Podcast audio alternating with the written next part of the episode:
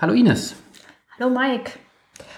Wir sitzen heute hier an diesem Tisch zusammen, weil wir uns beide für Leadership-Themen, Organisationsaufbau und Teambuilding interessieren und uns gedacht haben, ja, wir könnten doch mal schauen, ob wir aus den Büchern, die wir dazu gelesen haben, nicht ein Podcast-Format entwickeln können. Und das hier ist der erste Versuch. Ich arbeite bei einer NGO und baue dort eine Organisation mit vielen Ehrenamtlichen auf. Und ich bin bei einem, ja, nennen wir es Startup, äh, was seit 14 Jahren existiert und jetzt irgendwie den Change Management Prozess durchlaufen muss, um zu skalieren und sich weltweit aufzustellen. Heute habe ich ein Buch mitgebracht und in dem Buch geht es um Veränderung. Mike, wenn du was verändern möchtest, wie machst du das? Möglichst langsam. ich versuche die ganze Organisation mitzunehmen, also speziell im, im Hintergrund, wenn es ums Business geht ähm, und einfach auf die Bedürfnisse der jeweiligen Beteiligten zu schauen, damit alle sich irgendwie abgeholt fühlen und auch mitziehen. Äh, also die gehen hier noch so ein bisschen ähm, einfacher ran und haben so eine Idee davon, wie man so klassisch Veränderungen angeht. Das ist gar nicht so bezogen auf ähm, berufliche Kontexte, sondern ganz allgemein. Und sind drei Schritte. Erstens Situation analysieren, zweitens nachdenken und drittens Veränderung umsetzen. Und das klingt voll logisch, aber es funktioniert ganz oft nicht. Total gutes System, wenn das nicht funktioniert. Also die Erklärung zu diesem Drei-Schritte-Plan ist, ähm, so stellen sich die meisten Leute Veränderung vor. Und die beiden Brüder, die dieses Buch geschrieben haben, sagen halt, dass Veränderung halt nicht so sehr über dieses Analysieren, Denken, Umsetzen funktioniert, sondern halt mehr über die Gefühlsebene zum Beispiel. Deswegen reden wir heute drüber, woran äh, gute Vorsätze am besten scheitern und äh, was man dagegen unternehmen kann. Das Buch heißt Switch, How to Change Things When Change is Hard und ist geschrieben worden von Dan und Chip Heath und 2010 das erste Mal rausgekommen. Ich habe so ein paar Meta-Infos mitgebracht. Die Autoren sind ähm, zwei Brüder. Chip Heath hat seine Doktorarbeit im Bereich Psychologie geschrieben und äh, arbeitet als Professor an der Stanford äh, Graduate School of Business und beschäftigt sich vor allem mit Organisation und Geschäftsstrategien. Während Dan eher so auf der Business-Seite unterwegs war, er hat zum Beispiel in den 90ern eine Verlagsgesellschaft mitbegründet, die sich mit Online-Textbooks äh, beschäftigt hat und da insbesondere so im College-Bereich ähm, viel rausgebracht hat. Die gibt's sogar auch heute noch. Die beiden haben gemeinsam vier Bücher geschrieben und ähm, ja, eins davon ist Switch. Das stand 47 Wochen lang auf der New York Times Bestsellerliste und ist in 29 Sprachen übersetzt. Deutsch ist auch dabei. Ich habe es auf Englisch gehört.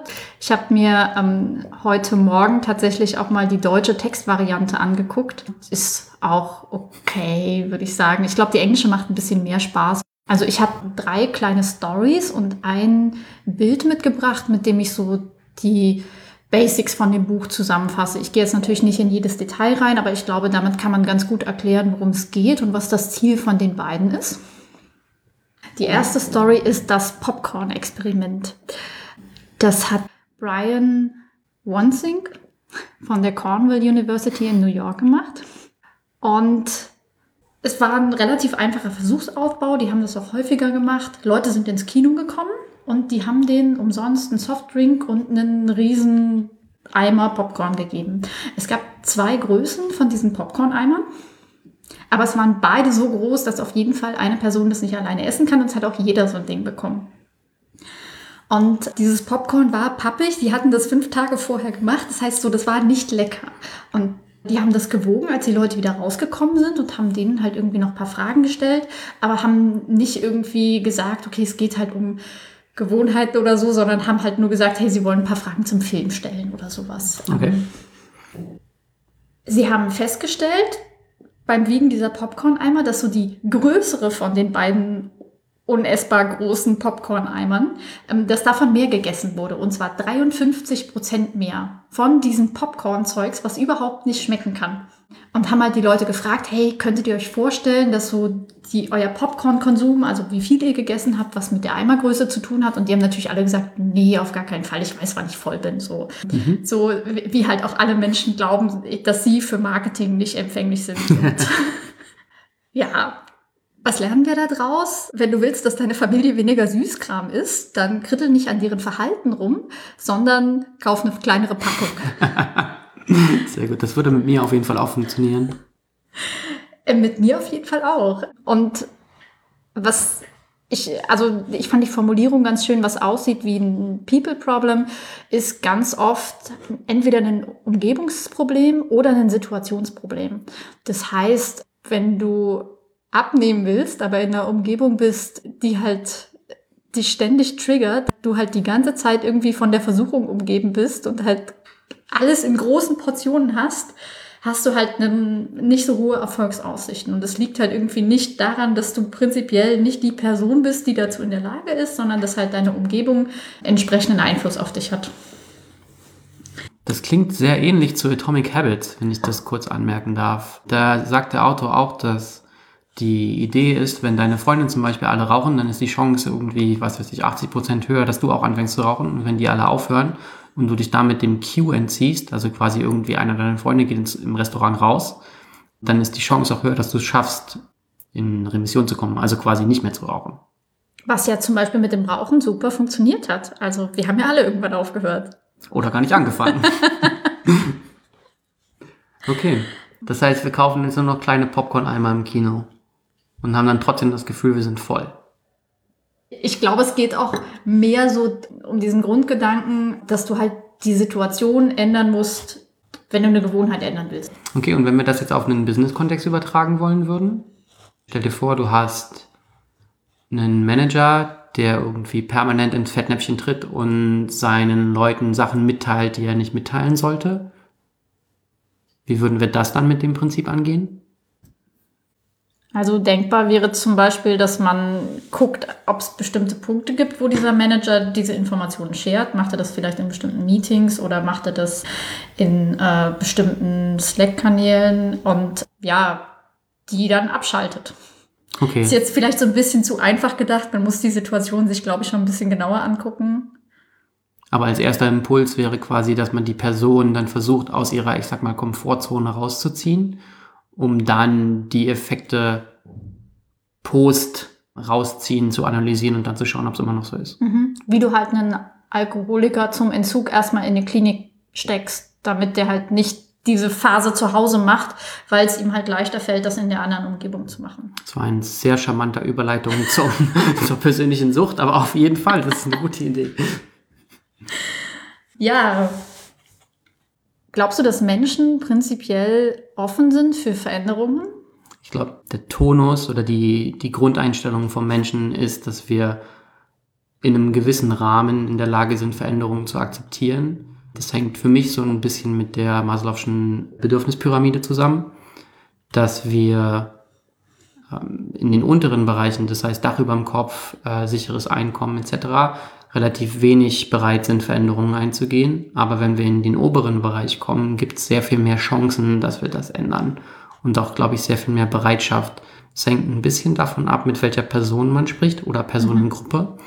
Weil meiner Meinung nach zum Beispiel Personen, die halt irgendwie gesetzt sind, die eine gute Bildung haben, die halt irgendwie in der oberen Mittelschicht rumfliegen, davon vielleicht öfter betroffen sein könnten. Nehmen wir als Beispiel die neue Regel der Bundesregierung, dass Frauen in Aufsichtsräten oder in, ähm, in Geschäftsführungen mitsitzen müssen. Das hat ja einen riesen Aufschrei gegeben. Warum brauchen wir denn jetzt eine Quote? Aber wenn wir uns die, die Vergangenheit anschauen, dann sieht es ja trotzdem so aus, als wären da eigentlich Frauen nie reingekommen. Mhm. So, und woran liegt das denn jetzt? Das ist vielleicht ein gutes Beispiel für, man hat die Situation geändert und ähm, damit ändert sich halt auch die Realität. Genau. Ja.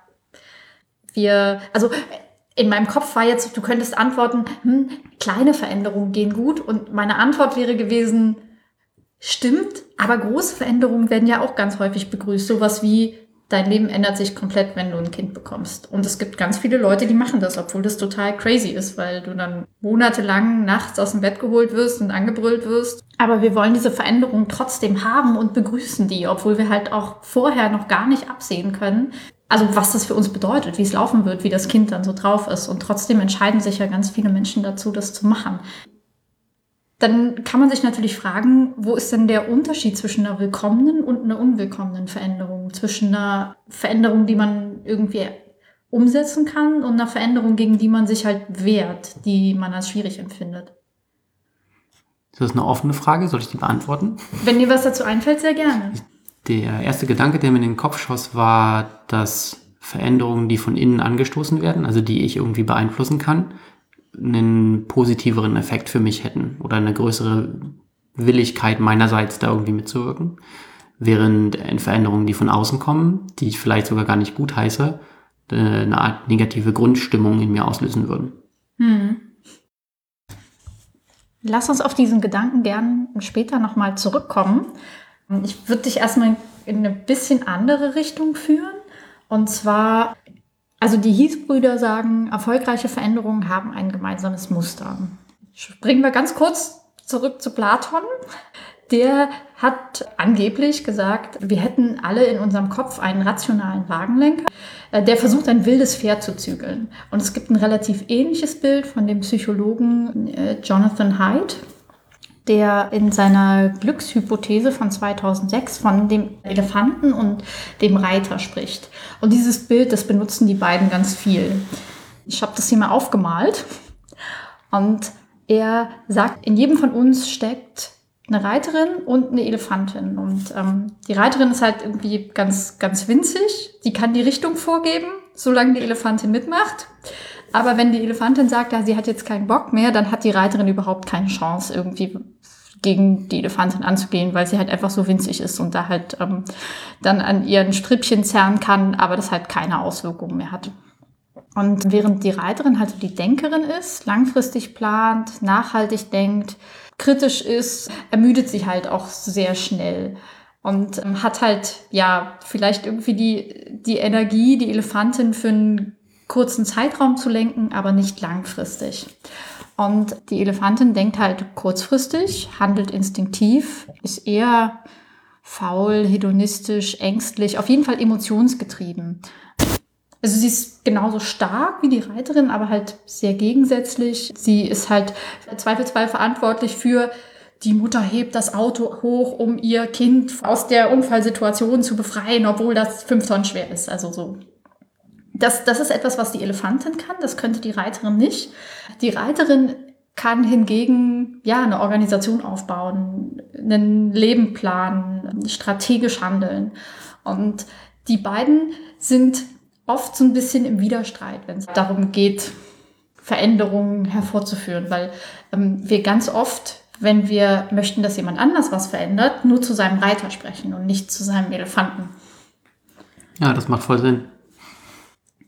Ja, ich finde es ein ganz schönes Bild, weil mir sind auch spontan irgendwie so Beispiele eingefallen, wo ich das auch gemacht habe. Und ich dann auch festgestellt habe, hm, okay, so entweder die Leute können sich gar nicht mehr erinnern, was ich ihnen erzählt habe, dabei habe ich mir noch so was super Tolles ausgedacht. Oder sie äh, stimmen einem zwar voll zu, aber es passiert trotzdem nichts. Also Klimakommunikation funktioniert ganz häufig so. Wir alle wissen, es ist völlig absurd, wie wir uns als Menschheit verhalten und trotzdem machen wir das, weil Klimakommunikation in der Regel den Reiter anspricht und nicht so sehr den Elefanten. Der Elefant denkt halt nicht, also der fühlt halt, was heute ist. Der obwohl es ihm nicht egal ist, dass halt irgendwie seine Kinder auf einem anderen Planeten leben, ist das für ihn irgendwie irreal. Das heißt im Prinzip, wenn wir heutzutage Auswirkungen von der Klimakrise fühlen würden, mehr oder weniger im täglichen Leben, dann hätten wir eine höhere Chance, dass sich Menschen damit beschäftigen. Verstehe ich das richtig? Mhm. Okay. Mhm. Das ist vermutlich auch der Grund, warum sich jetzt immer mehr Leute damit beschäftigen, weil du halt an immer mehr Stellen tatsächlich so die allerersten Auswirkungen siehst. Okay. Wie kriegen wir es dann hin, dass da noch mehr Menschen drauf schauen? Also man kann sicherlich an der Kommunikation arbeiten und dann halt sagen, okay, wir stellen jetzt, wir, wir wissen irgendwie, Menschen reagieren auf diese emotionale Kommunikation. Wir, wir sind ja auch in der Lage, emotional zu kommunizieren. Werbung macht das eigentlich nur.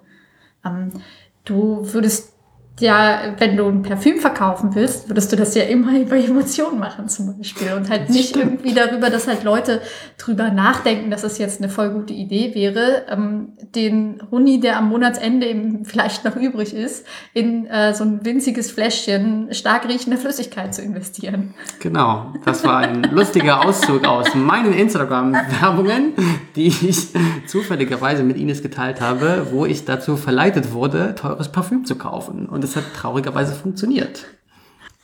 Wobei es echt gut riecht. Ja. Spoiler. ja, fällt dir spontan eine Situation ein, wo ähm, dein Elefant deinen Reiter bezogen hat? Ganz häufig, äh, sehr persönliches Beispiel im Thema Beziehungen. Ähm, ich werde oft von Emotionen überrannt und das ist ein Gefühl, nachdem ich inzwischen süchtig geworden bin obwohl meine rationale Seite mir halt immer sagt, pass auf, das ist nicht der, die, die Idee oder eine, die, die Richtung, in der man eine gesunde Beziehung führt, weil es halt sehr stark auf den anderen Partner bezogen ist und davon abhängig ist, ähm, bin ich halt irgendwie trotzdem auf der Suche nach diesem Gefühl und stolper damit im Prinzip immer wieder in die Situation, dass die Beziehung wie die Hindenburg ist.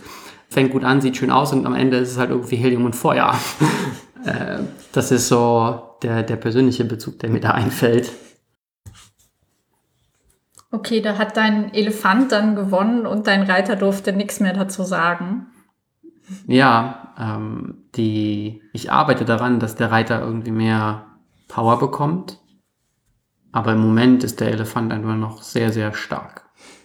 Das ist voll schön, was du, dass du das sagst, weil das passt diesmal ganz genau in meinen Ablauf weil es eigentlich super üblich ist, dass der Reiter sich halt nur vorübergehend durchsetzen kann und auch viel Energie braucht, um diese Willenskraft einzusetzen. Und dazu passt meine zweite Story. Es gibt eine Studie zu dem Willenskraftthema und zwar haben sie Studentinnen eingeladen und haben denen erzählt, es ist eine Studie über Geschmackswahrnehmung. Die Studentinnen kommen rein und es riecht nach Cookies. Und da es ja um Geschmackswahrnehmung geht, haben ihnen die äh, Wissenschaftler vorher auch gesagt, ja, erst mal drei Stunden vorher nichts. Das heißt, sie haben auch ein bisschen Hunger. Es ist da so ein Labortisch und da stehen zwei Schüsseln drauf, die eine mit Cookies und anderem Süßkram und die andere mit Radieschen. Und dann haben sie die in zwei Gruppen geteilt. Der einen Gruppe sagen sie, ist Cookies, aber ist bitte nichts aus der Radieschenschüssel. Und dem anderen, den anderen halt andersrum. Und während halt vermutlich die Cookie-Gruppe nicht so große Probleme hatte, den Radieschen zu widerstehen, könnte ich mir gut vorstellen, dass es in diesem ja gut duftenden Raum nicht ganz so einfach war, wenn man an seinem Hasenfutter knappern musste. Und dann sind die da wieder rausgegangen. Forscher haben sich nett bedankt und haben gesagt, ja, es gibt hier noch einen zweiten Test, der hat aber nichts mit dem ersten zu tun. Und zwar gibt es noch eine Studie, wo es irgendwie darum geht, wer kann diese grafischen Dinger besser lösen, wo du halt irgendwie Formen nachmalen musst, ohne eine Linie zweimal zu ziehen. Und die waren halt so designt, dass es gar nicht ging. Das war halt keine lösbare Aufgabe. Die wollten einfach rausfinden, wie lange bleiben die Leute dran. Also wie viel Willenskraft haben die. Mhm. Und während die Cookie-Gruppe es auf durchschnittlich 19 Minuten gebracht hat, hat die Radieschengruppe es auf acht Minuten gebracht. Also noch nicht mal die Hälfte, weil halt einfach, ja, die Willenskraft dann alle war. Gut, das könnte man ja aber auch damit erklären, dass der Zuckerhaushalt in den Leuten, die nur Radieschen gegessen haben, vielleicht unter ferner Liefen war, oder? Ja, aber dann kannst du dich drüber streiten, ob dir der Zucker tatsächlich dabei hilft, dich mehr zu konzentrieren oder willensstärker zu sein. Weil ich meine, so, die, die ähm, waren sicherlich motiviert, diese Aufgabe zu lösen, aber ähm, im Endeffekt war es ja dann auch nur eine Matheaufgabe. So. Okay, da habe ich vor kurzem, gestern, einen sehr spannenden Artikel zugelesen, dass zum Beispiel Dopamin ausgeschüttet wird, wenn wir Zucker zu uns nehmen. Mhm. Und Dopamin kennen wir ja vielleicht alle als irgendwie der Botenstoff, der uns sagt, wir sind glücklich, wir haben was Gutes gemacht. Und wenn ich mir vorstelle, dass ich halt Kekse gegessen habe, ähm, ich bin natürlich ein großer Freund von Keksen, dann kann ich, kann ich mir auch vorstellen, dass der Dopaminschock oder die, die Dopaminration, die noch in meinem Gehirn oder Körper vorhanden war, einen größeren Einfluss darauf hätte, ob ich danach in der Lage wäre, rationale Lösungs- oder Logikspiele mitzuspielen. Währenddessen Radieschen jetzt nicht unbedingt meine Fähigkeit erhöhen würden, ähm, IQ-Testspiele zu machen.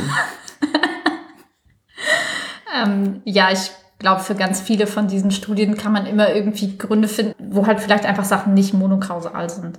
Ist durchaus möglich, aber ich finde den Unterschied schon ganz schön groß, dass du halt mehr als 50 Prozent drüber bist, wenn du ähm, vorher nicht schon ja deine, deine Willenskraft so ausgepowert hast. Ich also es deckt sich auch so ein bisschen mit meinen persönlichen Erfahrungen. Wenn ich ähm, irgendwie einen wirklich anstrengenden, nervigen Tag hatte, dann will ich auch irgendwie von mir selber belohnt werden am Abend. Und das brauche ich jetzt nicht unbedingt, wenn ich einen coolen Tag hatte und dann gehe ich vielleicht abends auch noch joggen. Okay. Äh, dazu auch eine ganz spannende Idee, ähm, in, auch wieder Atomic Habits. Ähm, der Autor referenziert eine Studie, wo er erklärt, dass wenn wir unangenehme äh, Ereignisse mit angenehmen verbinden, das heißt zum Beispiel das Essen von Radieschen, danach irgendwie eine Kugel Eis und Fernsehen belohnen würden, dann würden wir auch ganz andere äh, Möglichkeiten haben, uns auf die Radieschen zu konzentrieren. Auch ein geiler Diätplan auf jeden Fall. Die, die Frage, die sich eigentlich noch stellt zu der Studie ist, haben die auch einen Raum gehabt, der nach Radieschen riecht, wo die Leute dann quasi das umgekehrte Phänomen... Okay, gut. Nee, dann, das hatten sie nicht. Ich glaube auch, es ist schwieriger, einen Raum mit Radieschengeruch zu füllen. Und den angenehm riechen zu lassen. Ja, also ich habe gar nichts gegen Radieschen, aber Kekse riechen halt schon besser. Das stimmt. Ja, nehmen wir daraus mit, Selbstkontrolle ist eine erschöpfbare Ressource.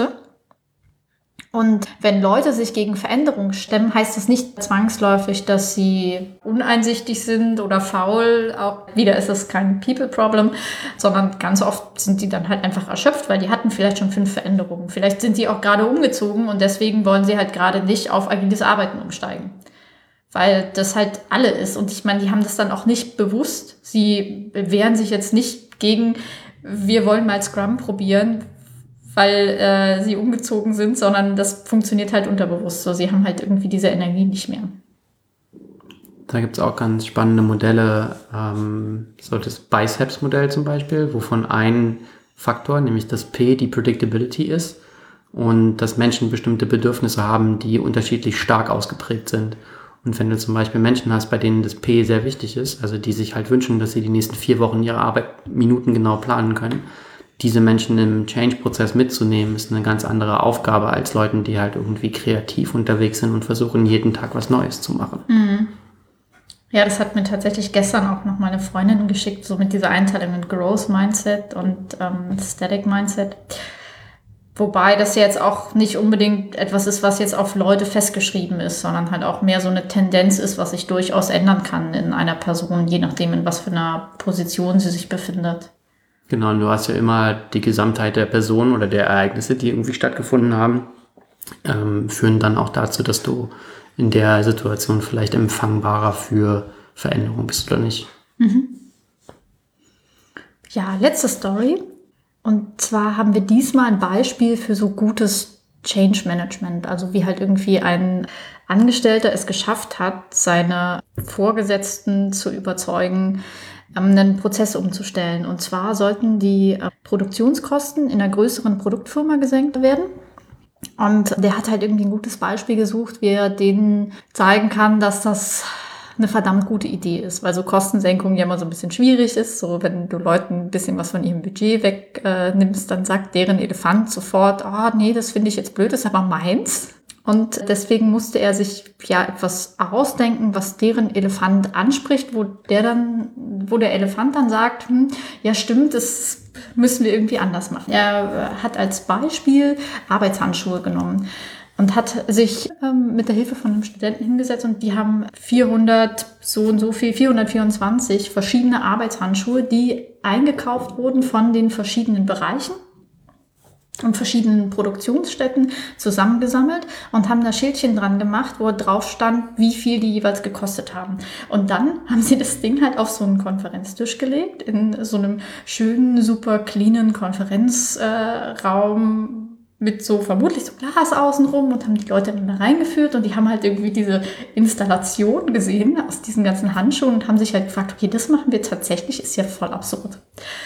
Und ja, guck mal, die sind, die sind doch eigentlich identisch, sogar der gleiche Hersteller und die kosten unterschiedlich viel. Wie kommt denn das? Unterschiedliche Lieferanten, unterschiedliche Verträge. Und haben dann gesagt, ja, das, das ist ja völlig ineffizient, das müssen wir ändern. Und das äh, haben sie halt so angeführt, also ein Beispiel, wie man halt einer großen Gruppe von Leuten, denen man in der Hierarchie unterlegen ist, trotzdem halt diesen Impuls mitgeben kann. Er hat dann natürlich auch deren Reiter angesprochen und hat gesagt, okay, wenn wir jetzt irgendwie daraus eine Wanderausstellung machen, dann überzeugen wir auch die ganzen Leute, die in den Fabriken äh, die Bestellungen machen. Und außerdem ist halt hier irgendwie mein, keine Ahnung, zehn Punkte Plan, was wir sonst noch umstellen sollten oder so. Okay. Ja, und als Beispiel für so schlechte Kommunikation, schlechtes Change Management nennen sie die Ernährungspyramide. Was ich ein sehr interessantes Beispiel fand, weil ich meine, die, die, du hast ein Bild dazu in, im Kopf, oder? Ja. Die haben sie ein paar Mal umgestellt, aber ich glaube, so die bekannteste und äh, inzwischen ein bisschen veraltete Variante ist halt so, du hast oben irgendwie ein klein bisschen Fleisch und unten drunter halt irgendwie ganz viel Getreide und Gemüse und keine Ahnung Zeugs. Ich glaube, inzwischen ist es so ein Kreis, weil sie das irgendwie dann auch für so Vegetarier und so angepasst haben. Und, ähm, aber ich glaube so, jeder hat so ein Bild von dieser Ernährungspyramide und jeder weiß ungefähr, wie das funktioniert und die macht ja auch irgendwie Sinn. Aber trotzdem macht das ja niemand. Das stimmt. Ich habe irgendwie im Kopf, dass die, dass ich die immer auf den Cornflakes-Packungen gesehen habe als Kind. Und irgendwann habe ich das, glaube ich, mal recherchiert und habe rausgefunden, dass die, glaube ich, sogar von denen irgendwie mitentwickelt wurde oder die sich dann überlegt haben, yo, Getreide ist voll gut, unser Zeug ist aus Getreide, wir packen das mal ganz unten hin, ist ganz wichtig. Ja, aber Zucker ist da jetzt auch, naja, egal. Man kann nicht alles haben. Ja, damit sind wir mit meinen Stories soweit durch. Was jetzt noch fehlt, ist der Pfad. In der Theorie von den beiden brauchst du halt irgendwie drei Sachen. Du musst der Reiterin eine Vision geben, eine Idee, wo du hin willst. Jetzt bin ich hier unten. Weise der Reiterin die Richtung. Motiviere die Elefanten und dann schließlich gestalte den Pfad. Der Pfad ist ein Stück weit so die Vision, aber auch so die, die ersten Steps. Wie fängst du an? Mach's möglichst konkret das widerspricht so ein bisschen diesem agilen Gedanken, dass halt Leute das auch ein Stück weit immer selber mitentwickeln. Was sie dann machen, das ist, glaube ich, halt eher so ein, so ein bisschen traditioneller gedacht, dass du halt irgendwie Leuten vorgibst, was sie wann zu tun haben. Aber ich glaube trotzdem, in dieser Dreierkombination macht es schon irgendwie Sinn. Und dann gehen die halt in den einzelnen Bereichen auch noch in die Tiefe. Also bei äh, Weise der Reiterin den Weg gehen sie auf so Lichtblicke ein, Bright Spots, wo sie sagen, okay, so es gibt eigentlich immer irgendeinen Bereich, wo es gut läuft. Auch wenn du jetzt irgendwie in dem Bezirk lebst, wo es fast nur schreckliche Schulen gibt, es wird irgendein Beispiel geben, in dem es besser läuft. Und da guckst du dir an, wie das geht.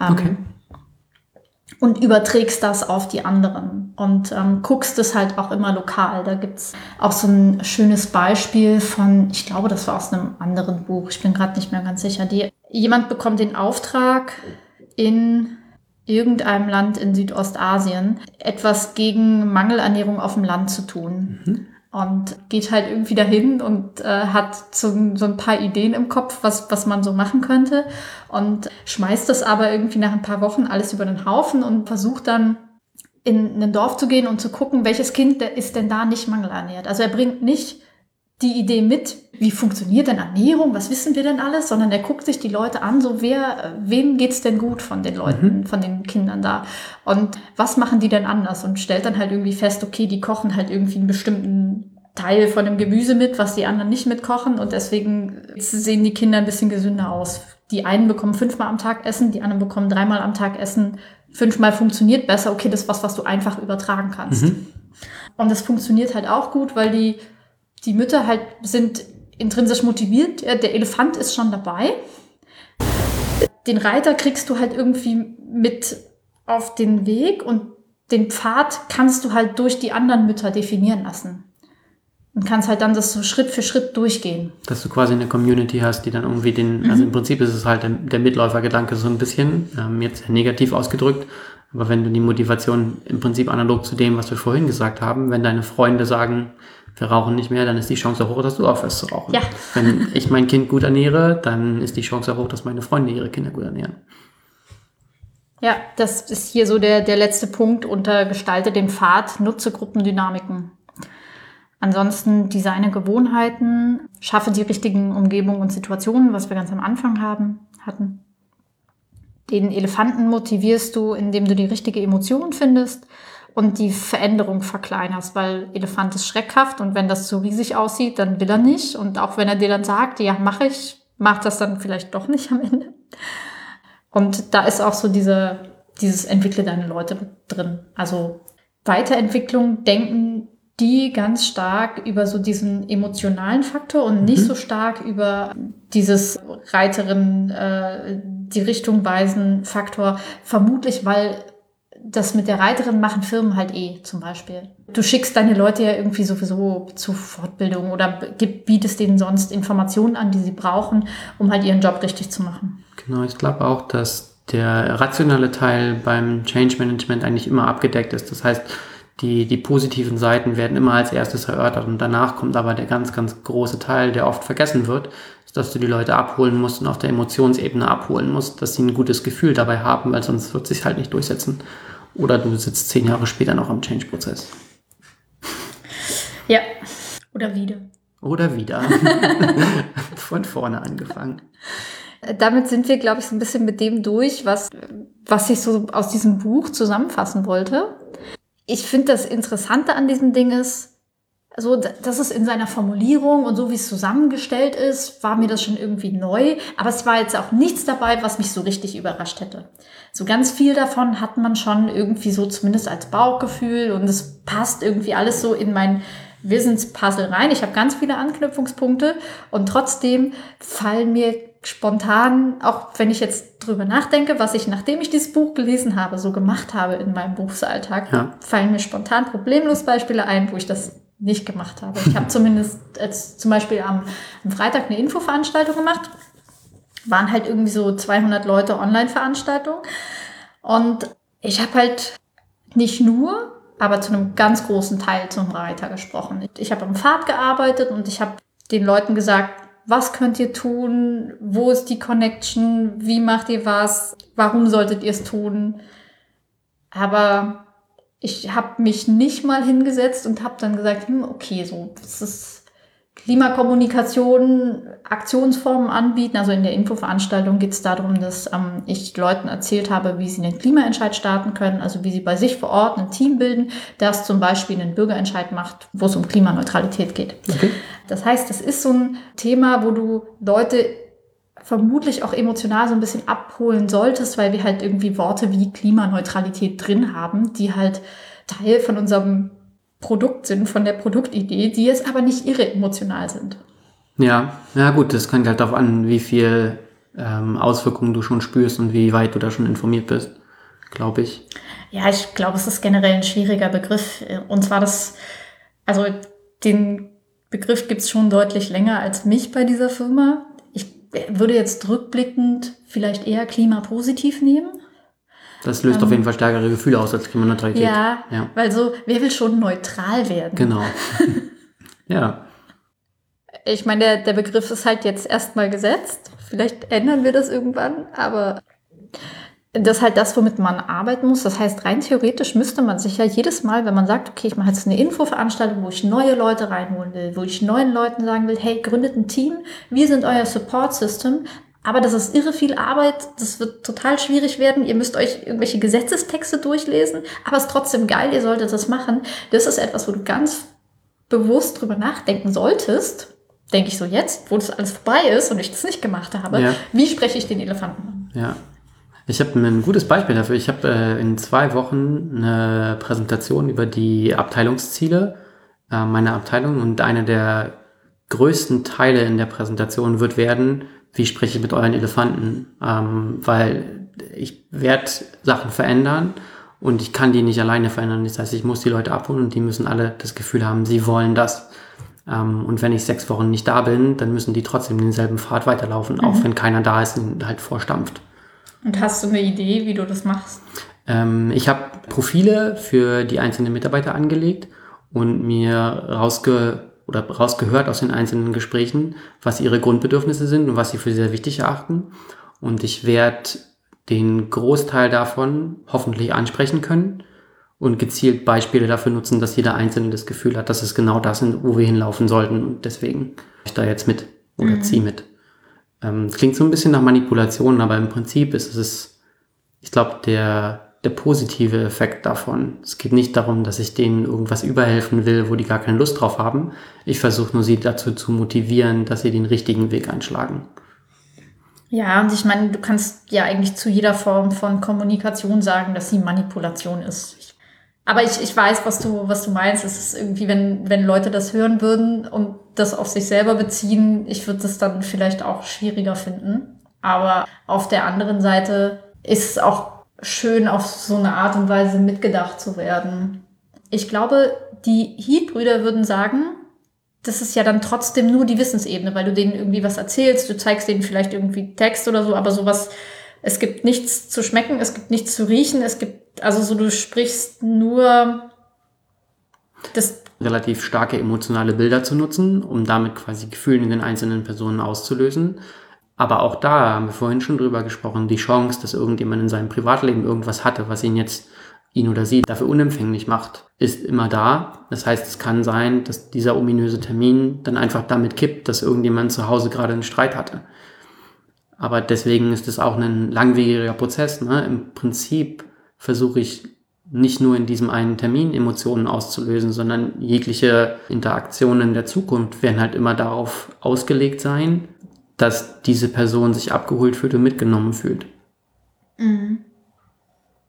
Fällt dir das leicht, so irgendwie bewusst diese Emotionen auszulösen oder triggern zu wollen? Ich glaube, ein großer Teil davon ist, dass ich hoffe, dass ich genug Empathie habe, um mich in die Leute reinversetzen zu können, dass ich genau das die Emotionen, die ich dann in mir auslösen würde, auch auf der anderen Seite spiegeln kann, weil ich ja nie weiß, was fühlt die andere Person. Das heißt, werde Bilder aussuchen oder Motive aussuchen, die in mir sehr, sehr starke Emotionen auslösen und dann einfach darauf hoffen und appellieren, dass die das auf der anderen Seite genauso sehen.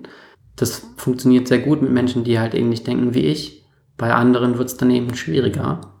Und da ist die Gefühlsebene aber manchmal auch stärker ausgeprägt. Während ich auf der Business-Seite halt irgendwie den rationalen Gedanken habe und versuche, rationale Entscheidungen zu treffen, um die Emotionalität halt aus der ganzen Welt rauszulassen, was nicht möglich ist, aber in, in gewisser Weise halt irgendwie gefordert wird von mir als Führungskraft, dass ich Entscheidungen nicht treffe, weil ich einen schlechten Tag hatte, sondern weil die Sinn machen. Mhm. Ja, auf jeden Fall.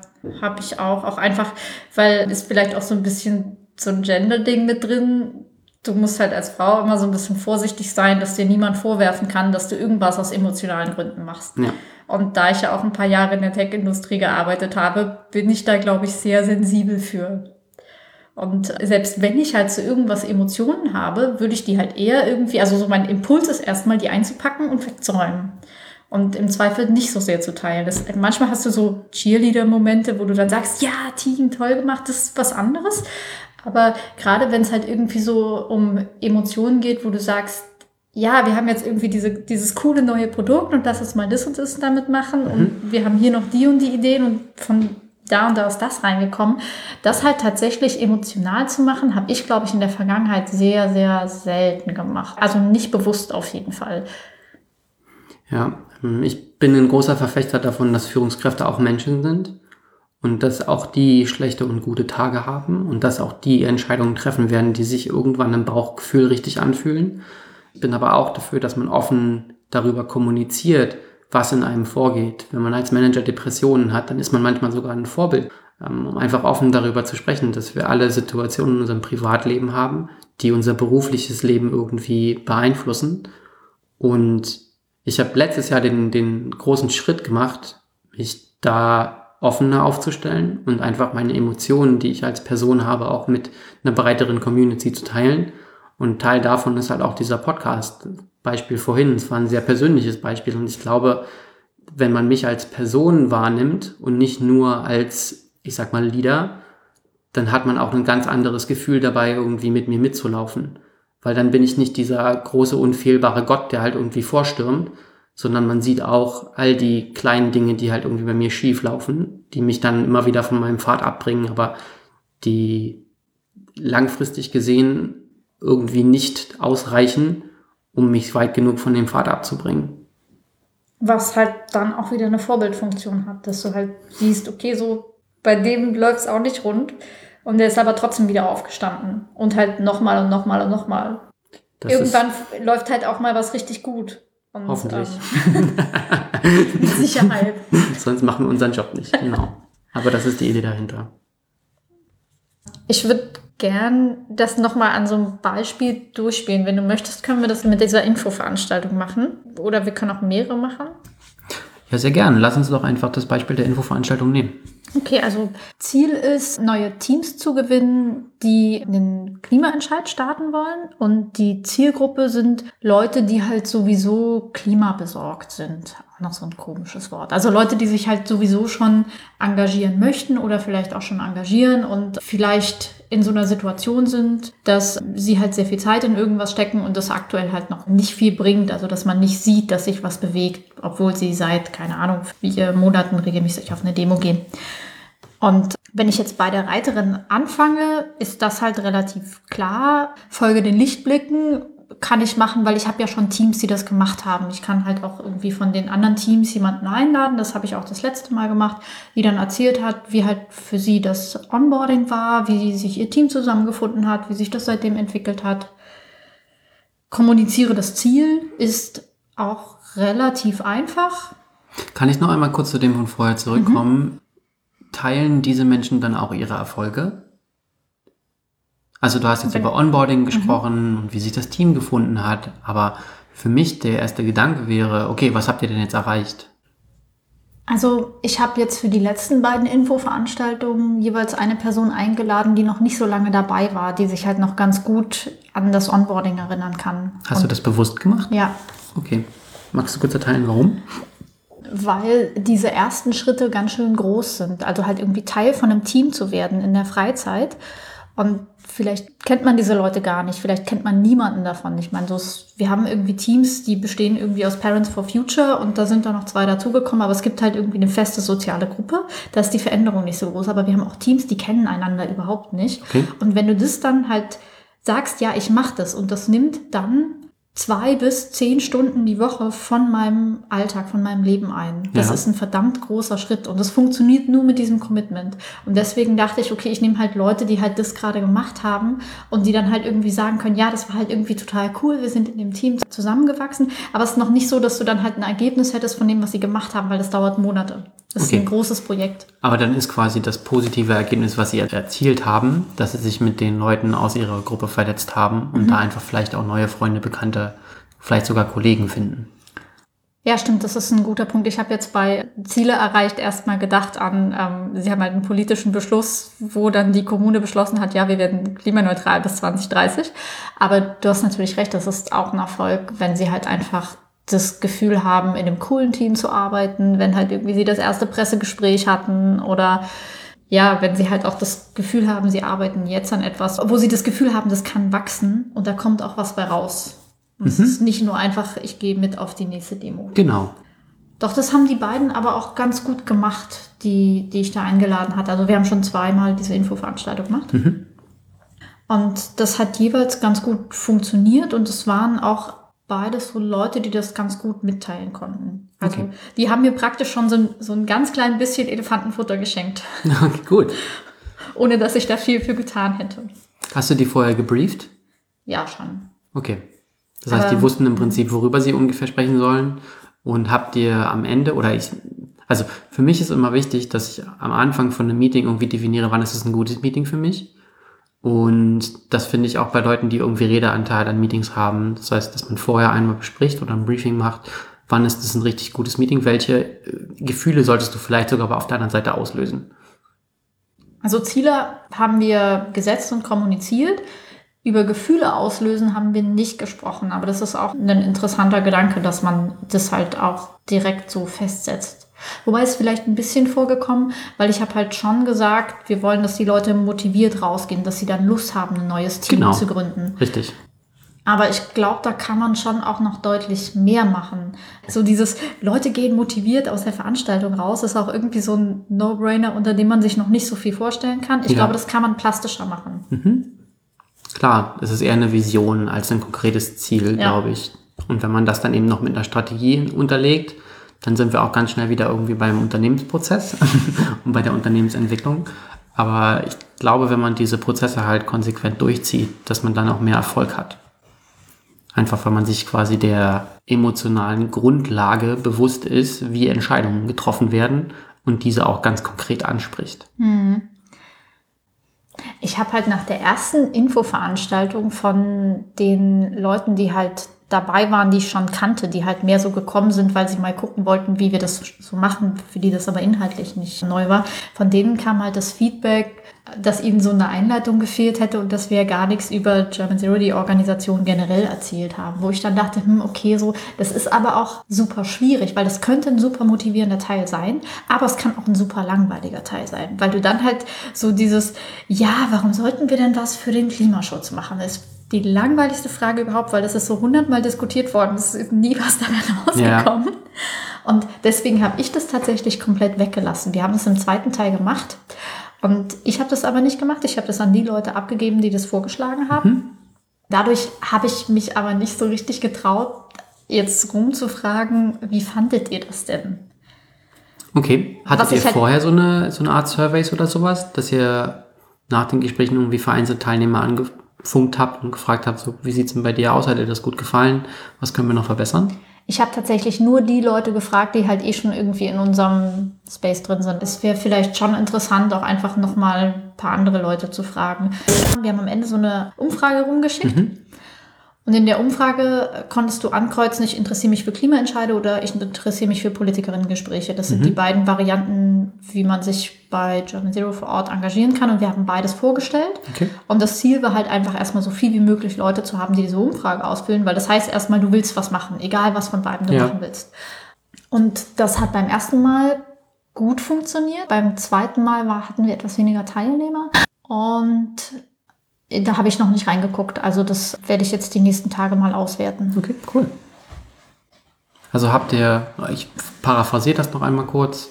Du hast quasi die Idee gehabt, dass du für Infoveranstaltungen Menschen mit einlädst, die Redeanteil bekommen, die diesen Prozess gerade schon durchlaufen haben, um damit anzuregen, dass die Masse ein positives Gefühl bei der Veranstaltung bekommt, dass sie ein positives Beispiel haben, wie das Ganze funktionieren kann und eben auch einen Erfolg des jeweiligen Mitglieds dann sehen. Zum Beispiel, ja, ich habe jetzt mein erstes Pressegespräch geführt oder ich habe den ersten Politiker interviewt, dass diese Sachen einfach auch mit dazu beitragen, die Menschen auf einer emotionalen Ebene abzuholen. Korrekt? Genau. Okay. Also Ablauf war, wir machen Begrüßung. Dann hat jetzt beim letzten Mal eine von unseren Ehrenamtlichen diesen Einleitungsteil gemacht. Dann rede ich ungefähr 15 Minuten, wie kann so ein Prozess ablaufen. Ich vermittel einfach Informationen. Ja. Ich versuche auch so ein bisschen auf die emotionale Schiene zu gehen. Ich habe irgendwie so ein paar ganz coole Fotos mit drin von Teammitgliedern und versuche das halt auch so möglichst nett zu erklären. Ich habe halt irgendwie ganz viele Folien, die sich irgendwie aufbauen und möglichst klare Abläufe zu schaffen, weil das ist auch nicht gerade unterkomplex. Ja, klar. Ich glaube, das funktioniert schon ganz okay. Da werde ich mir auch noch mal ein bisschen Feedback holen für, wie das jetzt das letzte Mal gelaufen ist. Und dann ist halt die äh, Person aus einem Lokalteam dran, die halt dann in, ich gebe mal so fünf Minuten vor, ist jetzt, glaube ich, in beiden Fällen ein bisschen länger geworden, was aber völlig fein ist, die halt dann irgendwie was aus ihrer Perspektive erzählt. Dann stellt der Politikergesprächsbereich, also einer von denen stellt halt ihren Bereich vor. Und am Ende gibt es halt einen Link zu dieser Umfrage. Leute können es ausfüllen. Danach ist eine halbe Stunde Zeit für QA. Und da können Leute dann halt über Text Fragen einreichen und wir beantworten die. Okay, verstanden. Cool. Insgesamt anderthalb Stunden. Wie oft macht ihr sowas? Also ich hätte jetzt gern, dass wir es mindestens alle drei Wochen machen. Politikergespräche höchstens alle vier Wochen. Wir müssen mal schauen, ob wir uns einigen. Okay, aber so Aber- ungefähr einmal im Monat rundum. Ja, jetzt für die nächsten zwei, drei Monate. Ich Mhm. meine, wir verändern uns so stark, dass ich jetzt nicht weit in die Zukunft plane, aber wir machen das mindestens noch dreimal. Ich würde jetzt nächste Woche die nächsten drei Termine ansetzen. Okay, jetzt hast du gesagt, ähm, ihr verändert euch so schnell, dass du relativ kurzfristig planst. Hast du dann trotzdem langfristige Pläne, die du in deinem Kopf für deinen Elefanten quasi schon bereithältst? So auf Visionslevel schon, aber nicht auf Strategielevel. Also Okay. es ist relativ unkonkret, es sind keine Zahlen dran, sondern es wird halt dann wolkig. Aber eine Vision hast du schon. Braucht man eine Vision, um in die richtige Richtung zu laufen? Ja. Okay. Wenn man jetzt darüber nachdenkt, wenn man eine Organisation hat, dann hat man irgendwie ein Management-Level, dann hat man, ich sag mal, einen Team-Lead oder Unit-Lead-Level, ähm, also Abteilungsleiter. Und dann gibt es ganz viel arbeitende Bevölkerung, Seniors, Intermediates etc. Von wem sollte denn so eine Vision kommen?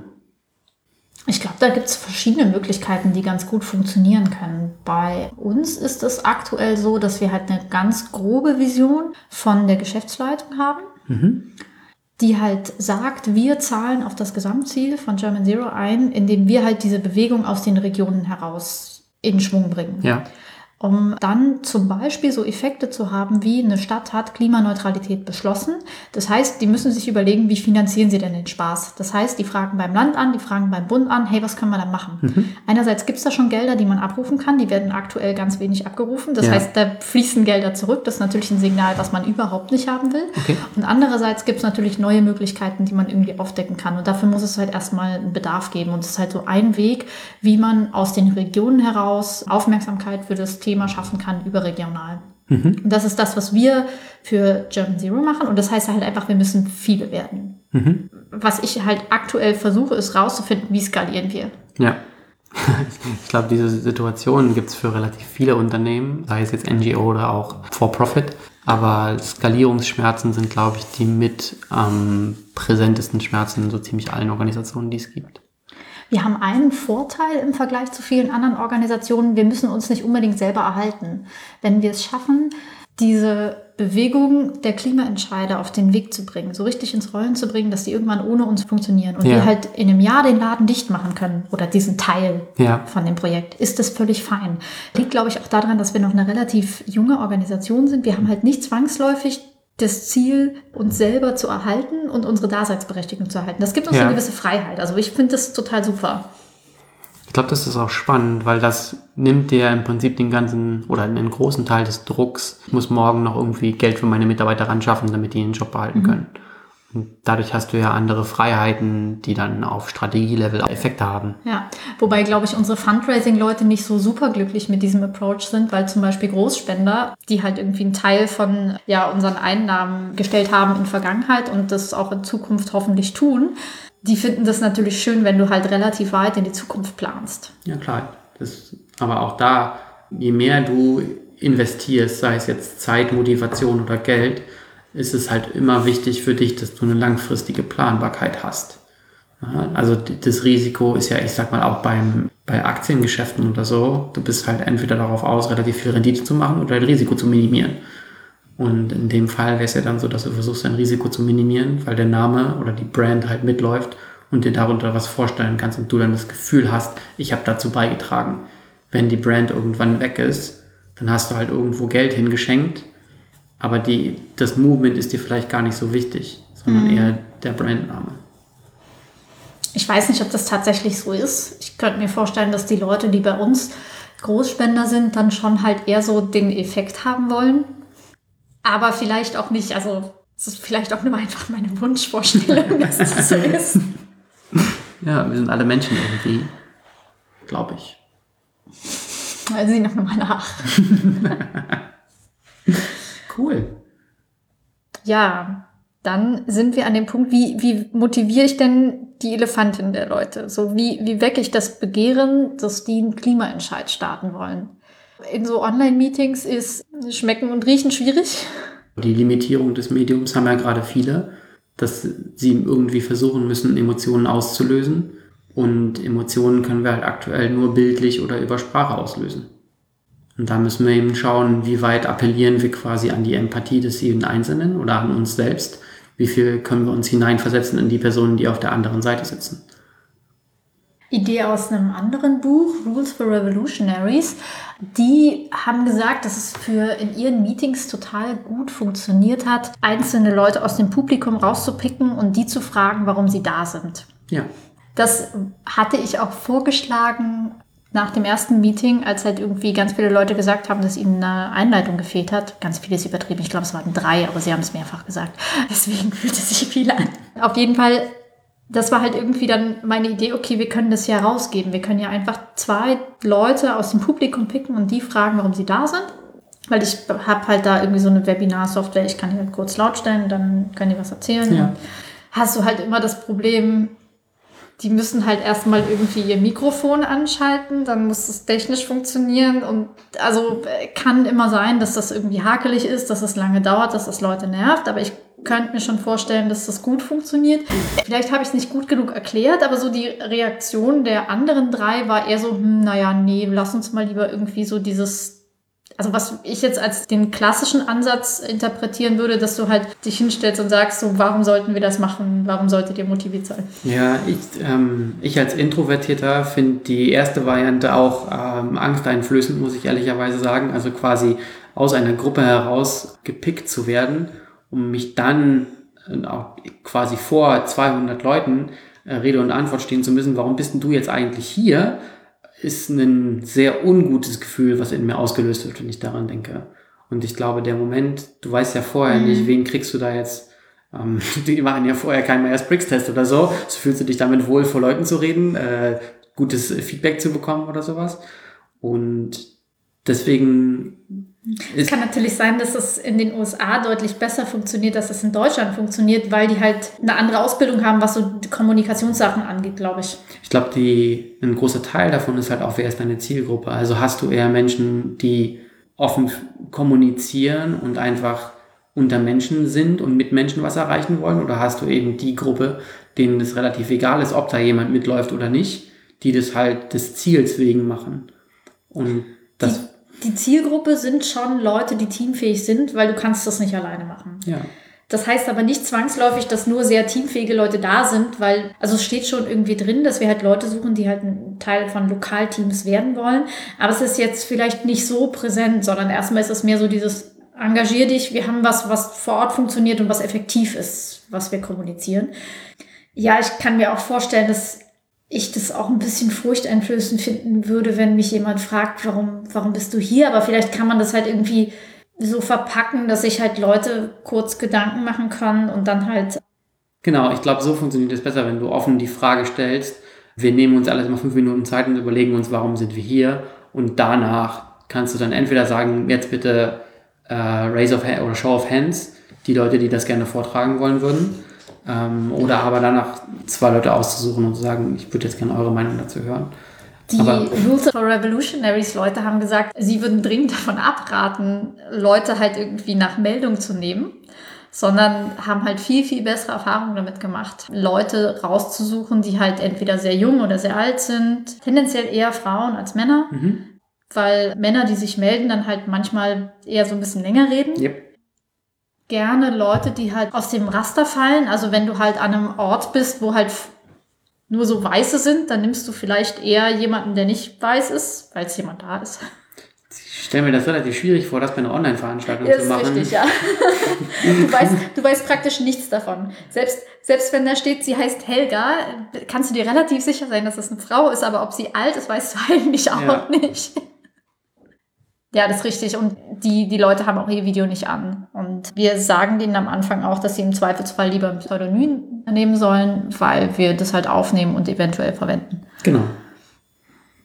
Was mich ein bisschen fasziniert hat, ist äh, der Klass oder das klassische Beispiel für Gruppenarbeit in der Schule war ja immer so, es gibt die eine Person, die vorträgt, es gibt äh, eine Person, die die ganze Arbeit macht und es gibt eine Person, die das Plakat hält und dann... Wer warst du? Ich war immer der, der vortragen musste. Und auch der, der die Arbeit gemacht hat, manchmal. Du hast was falsch gemacht. Ja, genau. ich habe irgendwie die falschen Gruppenmitglieder ausgesucht, aber das ist okay.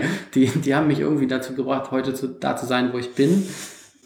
Worauf ich eigentlich hinaus wollte, ist, dass du vorhin sagtest, dass die Menschen teamfähig sein müssen. Und ich finde, Teamfähigkeit ist halt ein vielleicht ungünstiger Begriff dafür, weil Teamfähigkeit für viele verschiedene Leute viele verschiedene Dinge heißt.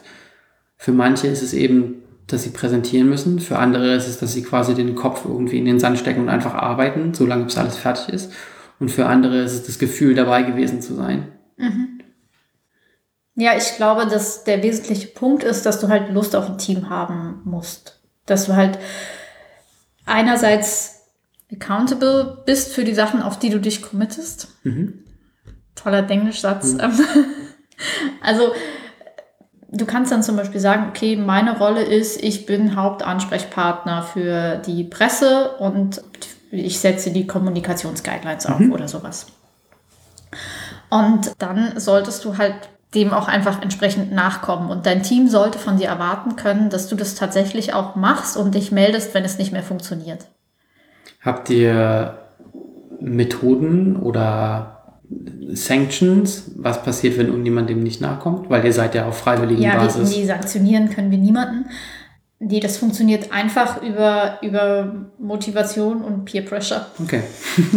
Wie in der Schule damals. Naja, ich meine, in der Schule konntest du sanktionieren, aber ich meine, bei uns macht es natürlich gar keinen Sinn, weil die Leute, die ähm, dann im Zweifelsfall ihren Versprechen nicht nachkommen, haben auch eigentlich immer einen guten Grund. Ich meine, gerade jetzt zu Corona-Zeit, es gibt so viele Leute, die halt dann einfach irgendwie mit ihren kleinen Kindern zu Hause dastehen und busy damit sind, nicht wahnsinnig zu werden, die halt vielleicht dann nicht jedes Commitment einhalten können. Das ist auch prinzipiell völlig in Ordnung. Aber du solltest halt dann zumindest in der Lage sein, das deinen Teammitgliedern zu kommunizieren, damit die halt einfach weitermachen können. Und ich, für mich ist das so die, die Grundanforderung von, von Teamfähigkeit, dass du halt irgendwie eine, eine gewisse Offenheit hast, dass du in der Lage bist zu kommunizieren, wenn was funktioniert und wenn was nicht funktioniert. Mhm. Und dass du halt Lust hast, dich mit anderen hinzusetzen und zu sagen, okay, wie, wie können wir das dann machen? Ja, verstehe ich. Dafür musst du nicht der große Planer sein, du kannst einfach zuhören und dann sagen, ah ja, diese Aufgabe will ich haben. Mhm. Aber so ein ja, Minimum an Kommunikationsfähigkeit. Ich kann gut E-Mails schreiben. Reicht das? Super. Auf jeden Fall. Sehr gut. Ja, zurück zur Frage, wie motivieren wir unsere Elefantin? Ja, die, die Antwort darauf ist heutzutage im Zeitalter der, der Zoom-Calls und der äh, Teams-Meetings etc., glaube ich, schwierig. Also mein Ansatz wäre, dass man auf die intrinsische Motivation baut und einfach hofft, dass die Leute, die im Team sind, beziehungsweise in der Organisation, das Organisationsziel oder die Vision davon auch mittragen wollen und dann einfach empathisch vorzugehen und zu hoffen, dass ähnliche Bilder, ähnliche Motivationen in den Personen ähnliche Emotionen und damit Drive auslösen. Würdest du das irgendwie so direkt ansprechen? Also im Sinne von, ihr seid ja sicher aus ähnlichen Gründen hier wie ich. ich meine Gründe hier zu sein sind ABC und. Genau, ich mache das am Anfang immer. Also was heißt immer, aber wenn ich Präsentationen zur Strategie habe, erkläre ich ganz klar, was sind meine Ziele, was, warum bin ich hier? Nicht warum ist die Organisation hier, das wissen hoffentlich alle, sondern warum laufe ich mit dieser Organisation mit und wie versuche ich die Organisation voranzubringen um das Ganze eben auch auf die persönliche Ebene zu heben und den Leuten das Gefühl zu geben, dass sie nicht nur ein kleines Rad am Wagen sind, sondern eben ein Pferd, was auch die Richtung mitbestimmt, mhm. je nachdem, wie schnell der Laden jetzt läuft oder nicht. Hast du dann nicht die Gefahr, dass du zu viel Ich-Kommunikation machst? Anders funktioniert es ja im Moment nicht. Also ich kann natürlich, im Prinzip bin ich ja als Führungskraft Vertreter des Unternehmens. Und die Erwartungshaltung, ich glaube, in beide Richtungen ist, dass meine Ziele die Unternehmensziele widerspiegeln oder zumindest unterstützen. Das heißt, alles, was ich kommuniziere, ist im Prinzip in Vertretung der Organisation zu sehen. Mhm. Sowieso. Ich habe ja als ähm, Führungskraft irgendwie, ich sag mal, auf der einen Seite immer die, die Verantwortung, ein Vorbild zu sein und auf der anderen Seite halt auch die Grundlage zu schaffen, dass sich meine Leute weiterentwickeln können. Und um dahin zu kommen, ist für mich die Ich-Kommunikation aktuell sehr wichtig, weil die Menschen müssten eben sehen, dass ich auch ein Mensch bin und auch Bedürfnisse habe und versuche, diese zu erfüllen. Und dann, meiner Meinung nach, haben sie halt auch eine, eine stärkere Motivation, in, die, in, eine ähnliche Richtung zu laufen. Mhm. Ich versuche mich gerade so ein bisschen in Wir-Kommunikation zu üben. Ich hatte das ähm. während der Doktorarbeit und habe es äh, sehr stark, also ich habe alles mit wir kommuniziert, ne? Auch wenn ich was während der Doktorarbeit alleine gemacht habe, es war immer wir. Wir sind der Meinung das. Richtig. Und das hat mich bestimmt zwei Jahre meines Berufslebens gekostet, einfach diese Methode oder diese, diese erlernte Technik wieder abzulegen und einfach darauf zu gehen, warum bin ich jetzt hier, was ist mir wichtig und warum laufe ich mit Ihnen zusammen in diesem Projekt? Nicht wir. Oh, ich freue mich voll auf die Folge, wo wir über dieses Fünf-Stufen-Modell reden. da geht es nämlich unter anderem darüber. Sehr gut. Ja, ich glaube, viel weiter kommen wir mit der, mit der Elefantin auch nicht, oder? Ich meine, vielleicht kann man sich halt irgendwie noch so ein bisschen über Kniffe Gedanken machen, wie du halt jemanden emotional ansprechen kannst, mit, was kannst du irgendwie selber beeinflussen, dass du halt irgendwie Sachen sofort anbieten kannst, dass du halt vielleicht irgendeine Mini-Aktion dir ausdenkst, die Leute halt einfach irgendwie innerhalb der nächsten 24 Stunden machen können, um halt sofort irgendwie eine Aktion zu haben und sofort Feedback zu bekommen. Mir ist da noch nicht so richtig was Gutes eingefallen, aber das wäre vielleicht noch ganz interessant. Mhm. Glaube, wir werden viel in der Zukunft dazu lernen, was funktioniert und was nicht.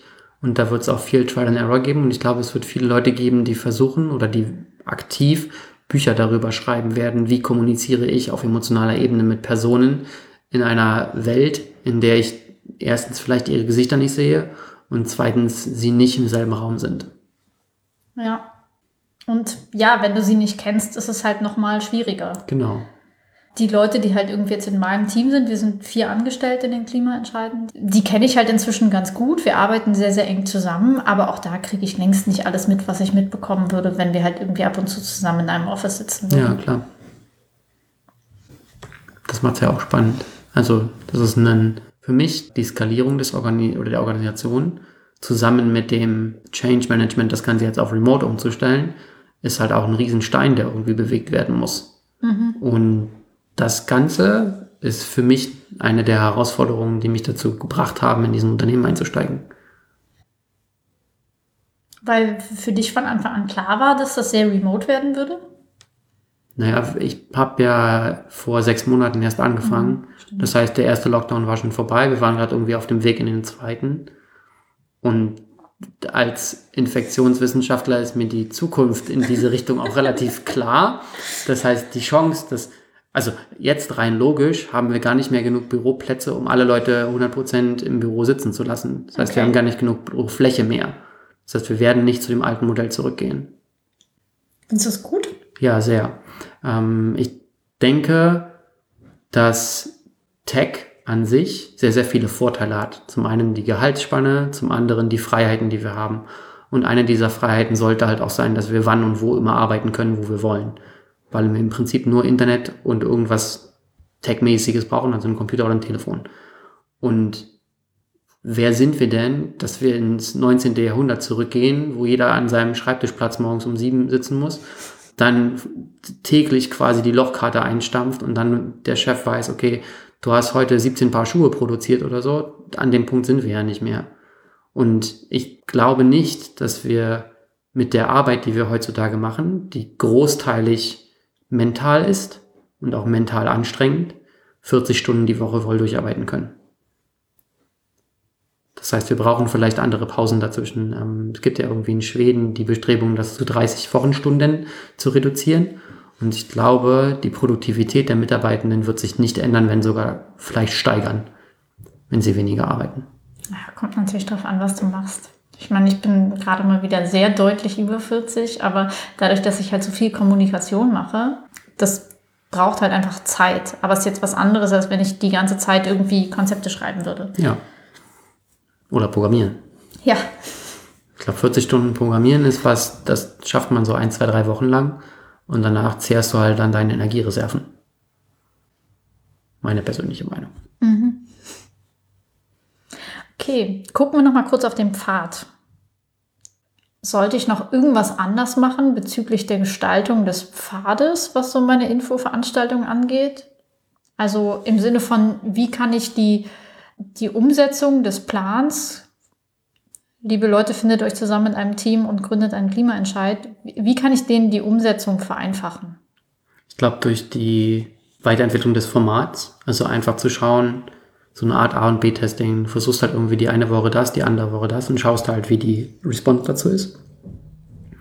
Das kann dazu führen, dass du mehr Menschen abholst, dass die sich vielleicht besser darauf vorbereitet fühlen, was sie da tun sollen. Wie würdest du das denn messen? ich ich komme ja an die Leute nicht so richtig ran. Ich meine, klar, ich kann denen einen Umfragebogen schicken, Genau. aber ich schicke denen ja schon einen Umfragebogen, um zu schauen, seid ihr interessiert an Klimaentscheiden und dann kriegen die den nächsten Umfragebogen, wo sie irgendwie ihre Teamdaten eintragen sollen oder alternativ, sie kriegen den Umfragebogen, wo drin steht, ähm, wie machen wir aus euch ein Team, wo wir halt auch Daten abfragen.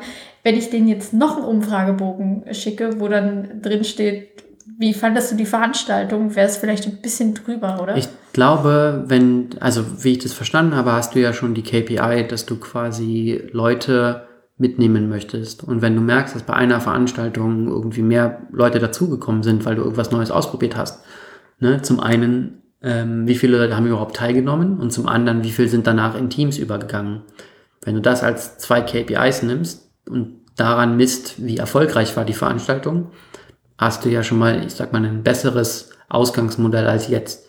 Weil wenn du nichts misst, dann weißt du auch nicht, in welche Richtung du läufst. Ja, klar. Ja, wie viele Leute teilnehmen, ist tatsächlich aktuell komplett, ich wollte jetzt sagen, extrinsisch motiviert, aber motiviert passt nicht. Also es, es hängt nicht wirklich von uns ab, sondern es gibt halt irgendwie eine Datenbank. Darüber haben wir, oder eine Kollegin hat abgefragt, wer hat Interesse an regionalem Engagement und die haben wir zu der ersten Infoveranstaltung angeladen. Und den zweiten Teil dieser Datenbank, wo Leute irgendwie geklickt haben, sie haben halt generell irgendwie Interesse, Infos zu bekommen, haben wir zu der zweiten Veranstaltung eingeladen. Und nebenbei gab es so ein klein bisschen Social-Media-Zeug, wo, glaube ich, aber nicht so viel gekommen ist. Also der Peak kam halt immer mit diesen Mailings, die rausgegangen sind. Mhm. Was naheliegend ist, weil das sind halt Leute, die haben schon mal gesagt, dass sie halt irgendwie Lust hätten, sich zumindest noch ein paar Informationen zu bekommen. Das heißt, es, ich weiß nicht, ob sich das als KPI schon lohnt, wenn dann halt höchstens für die Vermarktung der Veranstaltung. Ja, ich glaube auch, wenn du, also vielleicht ist es auch nicht ideal, weil du vorhin gesagt hast, du willst es nur noch zwei, dreimal machen.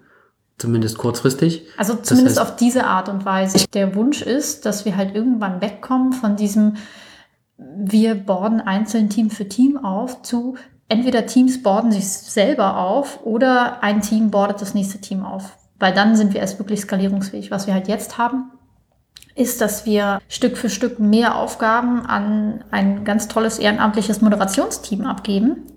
Es ist ein, ein kleines Team, die sind total gut in dem, was sie tun. Also wir haben da voll Glück gehabt mit den Leuten, die sich gemeldet haben. Aber ich glaube, wenn du halt das skalieren wollen würdest, das wäre extrem schwierig. Und eigentlich ist es möglich, den Leuten halt alles zur Verfügung zu stellen, was sie brauchen, damit sie sich selber aufgleisen können. Die wollen halt nur einen Ansprechpartner haben, wo sie halt mal was nachfragen können. Und das könnte jemand machen, der halt einfach diesen Onboarding-Prozess vor drei Monaten mit seinem eigenen Team gemacht hat. Ich bin noch nicht hundertprozentig sicher, ob das funktioniert. Da gibt es ein paar Argumente, die dagegen sprechen. Aber ich glaube, dass halt, was so das Ausmaß der Skalierung angeht, das wir brauchen, wäre das halt relativ vielversprechend. Und dann ist halt die Frage, brauchst du da noch so eine Art von Infoveranstaltung oder musst du das dann nicht anders machen? Gut, aber das ist ja auch Trial and Error, das ihr ja vorher noch nicht gemacht.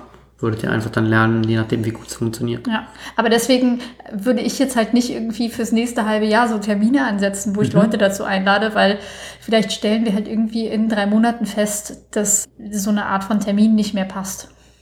Ja, okay, aber dann, ich, ich komme aus dem Data-Bereich, das heißt, ich würde gerne alles messen, was man so messen kann. Aber vielleicht macht das dann für den Fall auch gar keinen Sinn, weil es einfach nicht langfristig genug ist, dass du Sachen verändern kannst und die Effekte davon siehst. Zumindest halt nicht für so AB-Testing. Dafür machen wir es dann auch einfach nicht oft genug. Ja. Aber trotzdem lohnt es sich, glaube ich, ein bisschen mehr zu messen und vor allem übersichtlich darzustellen, sodass man die Sachen einfach präsent hat. Ja, vielleicht ist das auch, ne? Du, du musst es ja irgendwann mal jemandem präsentieren, wahrscheinlich der dann sagt, wir machen das weiter oder nicht. Und um den Erfolg zu zeigen, wir haben so und so viele Leute dadurch angebordet, die machen jetzt das und das. Dadurch ist, was weiß ich, diese äh, Entscheidung zustande gekommen. Ist es ja vielleicht ganz nett, Ja. dann auch die Daten in der Visualisierung zu haben. Ja, auf jeden Fall. Auch so für mich, um halt irgendwie entscheiden zu können, ob sich das jetzt lohnt oder nicht. Weil ich meine, es kostet praktisch nichts. Ich habe halt irgendwie eine Lizenz gekauft für die Software, die wir da ver verwenden, aber auch die ist billig. Und ansonsten ist halt irgendwie die Arbeitszeit von mir und vielleicht einer weiteren Person, die da reinfließt. Aber also ich glaube, für die letzte habe ich bestimmt 15 Stunden gebraucht. Weil ich hatte dann halt irgendwie fünf Leute, die äh, Fragen in Text beantwortet haben und mhm. habe dann irgendwie mit den einen Vorbereitungstermine gemacht. Dann mhm. sind die anderen aufgetaucht, die eigentlich, naja, du kennst das Orga. ja, aber vielleicht ist es dann auch für dich als, ich sag mal, Erfolgsmessung, dass das, was du machst, einen positiven Impact hat, ganz wichtig, dass du nochmal für dich diese 15 Stunden Arbeit auch als wertvoll siehst, mhm. dass da was rauskommt, dass du es nicht umsonst gemacht hast. Ja, oder alternativ halt irgendwie feststelle, das ist halt irgendwie nicht das Effektivste, was ich mit meiner Zeit machen kann. Ich mache lieber was anderes. Das ist auch eine Möglichkeit. Ja, mal schauen. Vielleicht macht die nächste Veranstaltung ähm, eine von unseren Moderatorinnen. Das würde ich natürlich sehr schön finden. Ich drücke auf jeden Fall die Daumen. Ja, die kann, die kann total gut reden. Ich glaube, die würde es super machen. okay, cool. Dann sind wir, glaube ich, für die erste Episode erstmal durch. Glaube ich auch. Wir haben bestimmt easy über eine Stunde. Sieht man das da irgendwo? Ja, gucken wir Lass uns erstmal verabschieden. Genau. Vielen lieben Dank fürs Zuhören. Wir werden weitere Episoden produzieren, gehe ich mal stark von aus. und wir werden dann weitermachen mit einzelnen Buchvorstellungen und einfach schauen, wie können wir diese Bücher in unsere tägliche Arbeit einbinden. Ja, gebt uns gerne Feedback, damit Mike mehr Daten hat, mit denen er arbeiten kann. Vielen Dank dafür. Tschüss.